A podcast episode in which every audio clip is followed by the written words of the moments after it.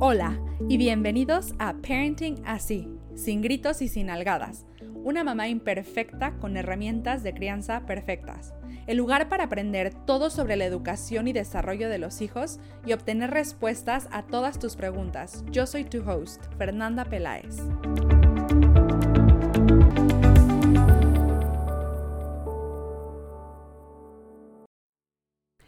En este episodio te voy a explicar la importancia de la conexión antes de la corrección y cómo esto impacta en la forma que reaccionas ante el comportamiento de tus hijos y la forma en influir en ellos a través de la conexión.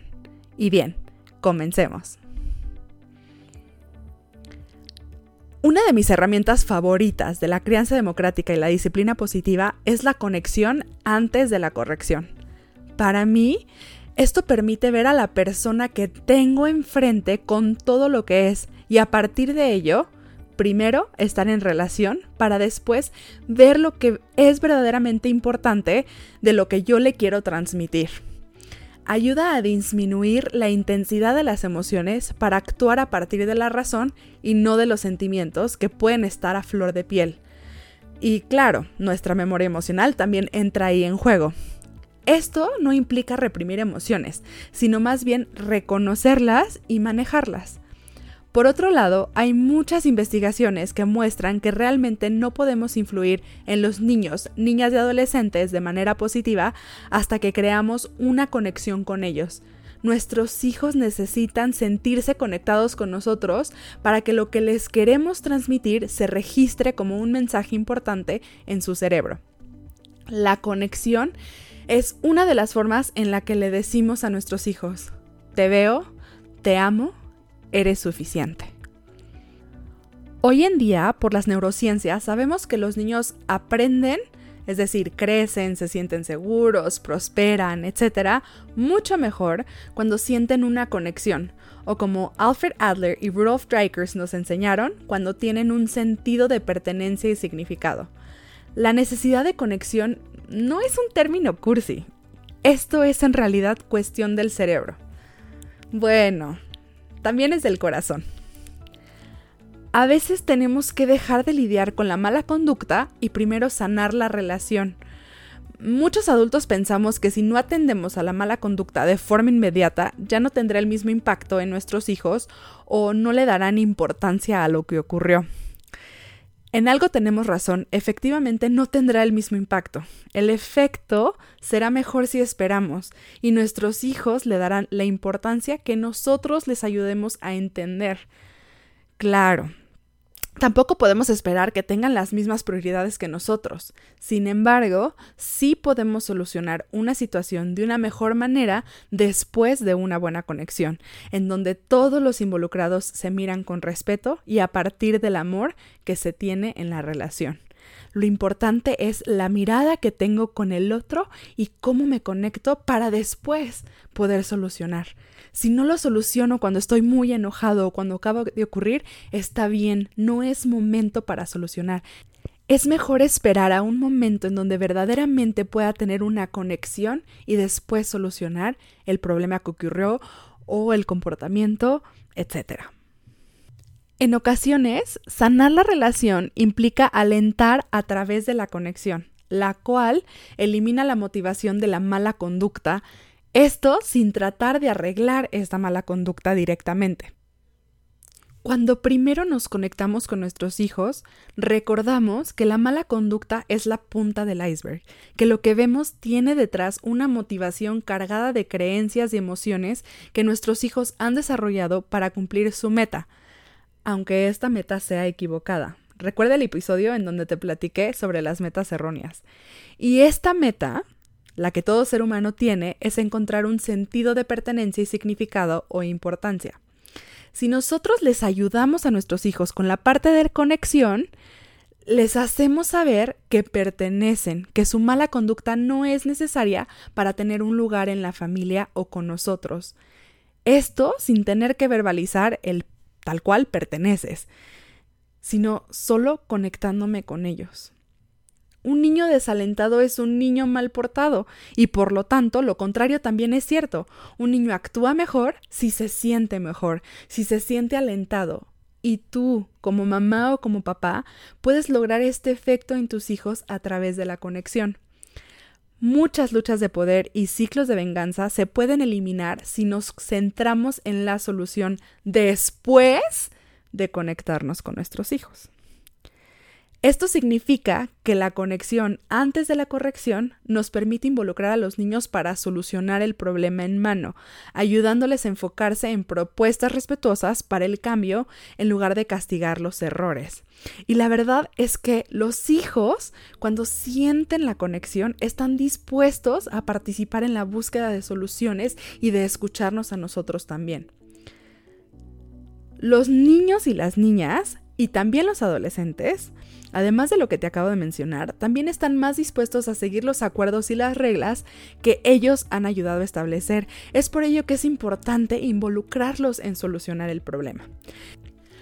Cuando los involucramos en la solución del problema después de una conexión, ellos se convierten en tomadores de decisiones efectivos y además tienen un concepto saludable de sí mismos sobre todo porque están aprendiendo a ser miembros contribuyentes de una familia, un salón de clases y sobre todo la sociedad, porque esto va a trascender a su vida adulta.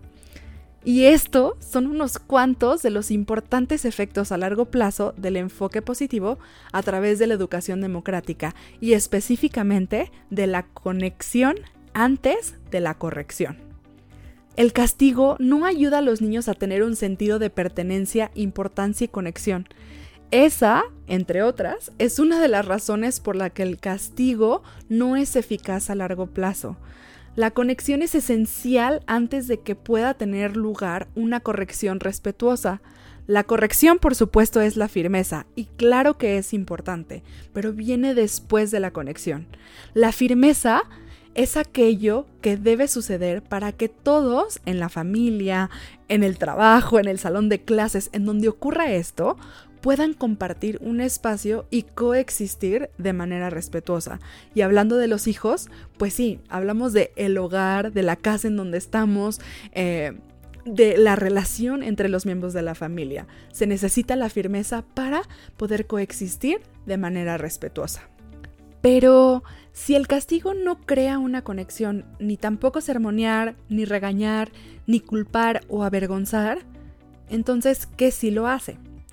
Bueno, antes de compartir formas efectivas de crear una conexión con tus hijos, quiero señalar que es un error pensar que darles a los niños lo que quieran es una buena manera de hacer conexión con ellos. Rescatar, arreglar, sobreproteger y tolerar no son buenas formas de crear una conexión. Las conexiones efectivas se establecen cuando tanto el niño, niña o adolescente como el adulto sienten pertenencia e importancia o significado. Esto aunque sea el adulto quien dé los primeros pasos. Pero en ocasiones los niños son los que dan los primeros pasos para la conexión. Muy bien, y algunos tips que te quiero dar para poder crear una conexión efectiva con tus hijos son los siguientes. Lo primero, validar los sentimientos que tienen tus hijos. Esto es crear una conexión antes de la corrección y es mucho más probable que invite a la cooperación al igual que a reconocer su propia parte del conflicto. Entonces, dos cosas, validamos el sentimiento y también yo reconozco cuál es, como adulto, cuál es mi parte en el conflicto. Al hacer esto, uno, reconociendo y validando los sentimientos, ayudo que mis hijos reconozcan los míos y también reconozcan su parte en el conflicto. Otra forma es escuchar, pero escuchar de verdad, dejar de hacer lo que estás haciendo y darle a tu hijo en ese momento toda la atención, porque cuántas veces estamos, entre comillas, escuchando, pero nos preocupa más que nos manden un mensaje o que tengamos que hacer alguna llamada de trabajo o algún familiar y no estamos escuchando de verdad. También una forma de crear conexión es compartiendo tus sentimientos cuando esto sea apropiado. Compartir algo sobre ti con mucho respeto, por supuesto, a tus hijos los hace sentir especiales e importantes. Es como un mi mamá o mi papá me está confiando algo que es íntimo para él o para ella. Y eso de verdad que los empodera mucho y les desarrolla una conexión con nosotros porque les he compartido una parte de mí. Otro tip es que te concentres en soluciones con tus hijos, es decir, en solucionar en conjunto con ellos después de haber tenido un momento de reflexión. Vuelvo a mencionar la palabra con tus hijos porque esto es un puente hacia la conexión. Tres pasos para la solución conjunta son, primero, encuentra un lugar y un momento para hablar con tu hijo o tu hija sobre la situación que ocurrió o la problemática que tiene. Esto, por supuesto, ya que los, los sentimientos y las emociones hayan disminuido de intensidad y ambos estén dispuestos a platicar de forma respetuosa. Dos, dile a tu hijo de forma sencilla lo que te gustaría platicar, es decir, menciona específicamente la situación en la que te quieres enfocar. Después de esto, hagan una lluvia de ideas de posibles soluciones, lo que se les ocurra a los dos. Aquí em, es importante dejar que tomen la iniciativa a nuestros hijos. Si ellos no tienen muchas ideas, nosotros podemos proponer algunas cosas. Pero, ¿por qué es importante que ellos tengan la iniciativa? Porque cuando ellos toman esta iniciativa, se comprometen más con la solución. Después de haber hecho la lluvia de ideas, en conjunto elijan una que sea respetuosa para todos los involucrados y por último lleven a cabo la solución. Otra forma de generar conexión con tus hijos es a través de las preguntas de curiosidad. Esto les ayuda a tus hijos a explorar las consecuencias de sus elecciones en lugar de imponerles consecuencias nosotros. Pero cuando hacemos preguntas de curiosidad, de verdad tienen que venir desde este sentimiento de curiosidad, de querer saber e indagar. Solo a través de esta curiosidad podemos crear la conexión que queremos con nuestros hijos utilizando o cuando queremos utilizar las preguntas de curiosidad. Los abrazos también es una forma maravillosa de crear una conexión. La realidad es que todos necesitamos más que un abrazo en algunos momentos. Y es que el abrazo, además de la conexión física, verdaderamente ayuda a disminuir la intensidad de las emociones. De hecho, entre paréntesis, hay un estudio que, se hizo donde parejas podrían llegar a disminuir eh, el dolor físico de la persona a la que aman con tan solo agarrarle la mano, tomarlo de la mano. imagina lo que un abrazo puede hacer en conexión con tus hijos. Ojo, es muy importante que el abrazo no sea obligado, sino que sea algo que los dos quieren. Eh, una forma de pedirlo es decir, necesito que me des un abrazo y esperar respetuosamente a que tu hijo quiera darte ese abrazo. Lo puedes repetir dos veces y si una tercera vez lo dices, solo termina la frase con, cuando estés listo, necesito que me des un abrazo. Otra forma es pasar un tiempo especial con tus hijos. Esto puede crear una conexión mucho más grande y es una forma de hacerle saber a tu hijo o a tu hija que disfrutas pasar tiempo con él o con ella. Y a lo mejor es posible que me digas, pero ya paso mucho tiempo con mis hijos. Sin embargo, hay una diferencia entre tiempo necesario, tiempo casual y tiempo especial que programas para estar con tu hijo o tu hija. Y aquí es un poco de, cómo puedes planear este tiempo especial de acuerdo a las edades de los hijos. Los niños menores de dos años requieren mucho tiempo y aún no tienen la edad suficiente para comprender lo que es el tiempo especial. Entonces aquí no tienes que programar realmente un tiempo especial. Siempre que tu hijo o tu hija sientan que tú disfrutas el tiempo que estás con ellos, no lo tienes que programar. Entre las edades, edades de 2 a 6 años, los niños necesitan al menos 10 minutos al día de tiempo especial. Más tiempo es mejor, claro, pero te sorprenderá lo mágico que pueden ser incluso 10 minutos. Sobre todo si es lo único que puedes administrar en tu agenda apretada. Y también, sobre todo, si tienes más de un hijo y a lo mejor tienes que llevar a cabo este tiempo especial con cada uno de ellos. A partir de los 6 hasta los 12 años, los niños probablemente no requieran un tiempo especial todos los días. Y ahí tú sé el juez de esto. pero sí les gusta contar con al menos media hora a la semana de tiempo especial. El tiempo y la cantidad particular van a ser individuales para cada familia. Claro que esto tiene que ver mucho con las necesidades propias del niño y eh, pues con las agendas familiares como tal. La actividad que se hace durante el tiempo especial no tiene que ser nada extravagante, puede ser algo sencillo como compartir un vaso de leche con galletas juntos y poder platicar, hacer un rompecabezas, alguna actividad que le guste a los dos.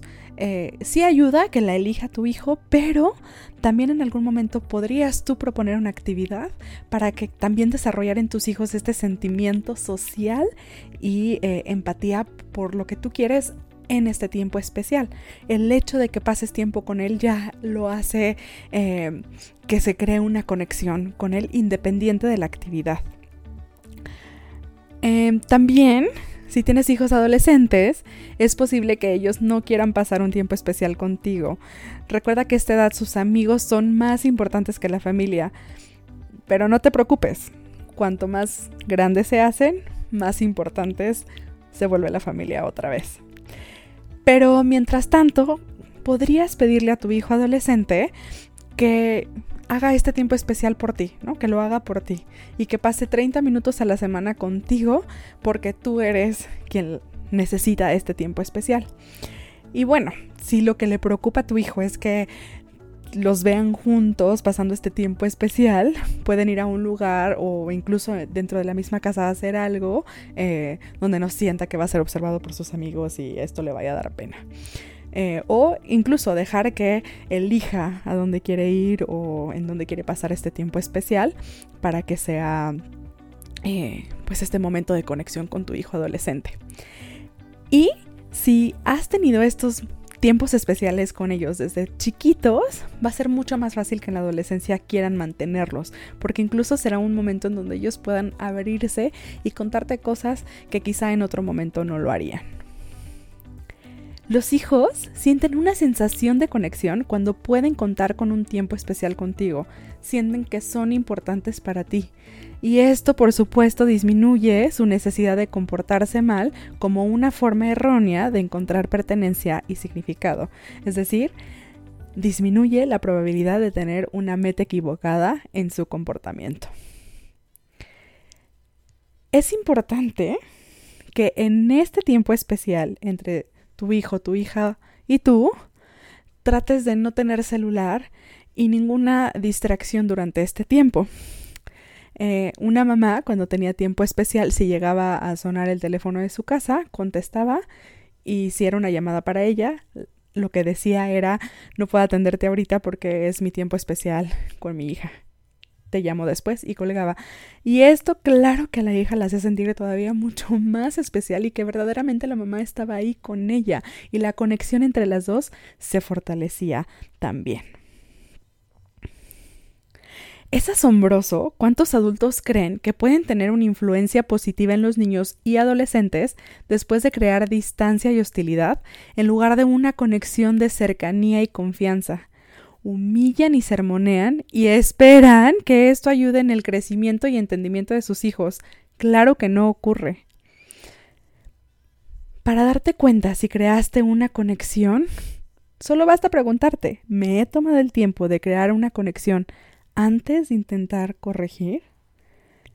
Asegúrate de que el mensaje de amor incondicional sea la base para crear una conexión. Si deseas enviar una pregunta para ser respondida en uno de nuestros episodios, puedes enviar un correo electrónico a fernanda.pelaez.ipitayo.com, ipitayo con Y, o a través de nuestras redes sociales en Facebook como Ipitayo, Instagram como ipitayo-mx o en nuestra página de internet www.ipitayo.com en la sección de contacto. Me siento halagada de tenerte a bordo en un episodio más y estoy segura de que continuaremos aprendiendo mucho juntos.